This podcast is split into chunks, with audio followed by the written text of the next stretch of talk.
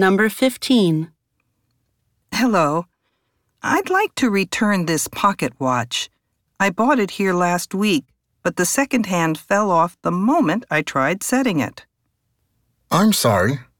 Please head over to the customer service desk and they'll help you there.